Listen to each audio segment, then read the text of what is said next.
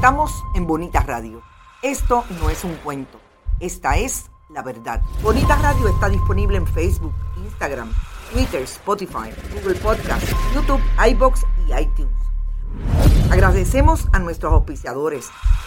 Cooperativa Manuel Seno Gandía y Buen Vecino Café.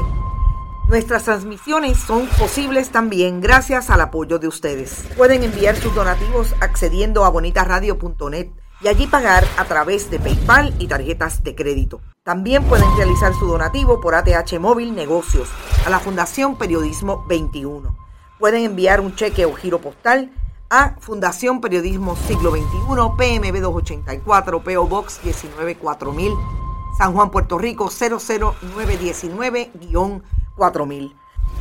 Bonita Radio. Esto no es un cuento, esta es la verdad.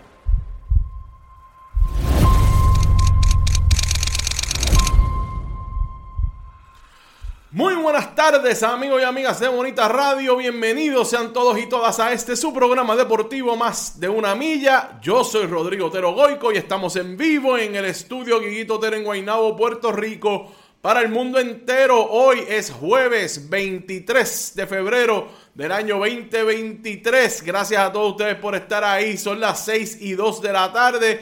Carmen Enita Acevedo Betancourt tuvo ahora mismito su entrevista con el urbanista sobre todo lo que ocurre en Puerto Rico desde el punto de vista ambiental, de desarrollo, de los permisos a granel, que, que, los permisos llegan sin importar qué. Toda esa conversación para que la información, precisamente como dijeron al final, aquí lo importante es que el pueblo tenga la información, de, sepa cómo se, de qué se trata, sepa cuáles son los reglamentos, sepa por dónde es que vienen los tiros. Para eso es que existen esas conversaciones, como muy bien les trajo Carmen Enita Acevedo. Lagarto Sapo está por ahí.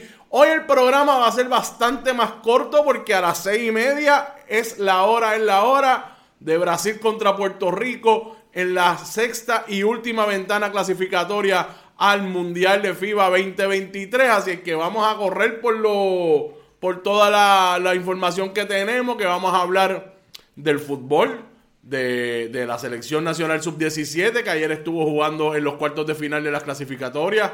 Vamos a hablar del voleibol superior femenino. Ah, pongan a Icar García, Daniel Velázquez, Alexa Paola. Repórtense que vamos a hablar del juego de ayer. vamos a hablar del balonmano, vamos a hablar de Adriana Díaz. Y entonces vamos a echar eh, un vistazo a la historia de los dos rivales de Puerto Rico y Brasil. Y nos vamos a ver el juego para que todo el mundo pueda verlo y nosotros estar ahí eh, en vivo. Eh, pensé que era a las 9. No, ayer corregí Alexa que yo había dicho que era a las 9 porque así lo tenía puesto el calendario de FIBA, pero es a las 6 y 30 por Guapa Deportes. 6 y 30 van a transmitirlo por Guapa Deportes. Eh, gracias, Alexa. Saludos a ti también. Buenas tardes, Rodrigo. Los bonitos, felicidades por su victoria anoche en el voleibol. Pero recuerda que el invicto tarde o temprano seguirá. Perfecto. Lo importante es que no se fue ayer, Edgar. Eh, eso es lo importante. Que ayer no fue que se fue el. Ayer, fíjese, fíjese. Ayer no fue que se fue el invicto.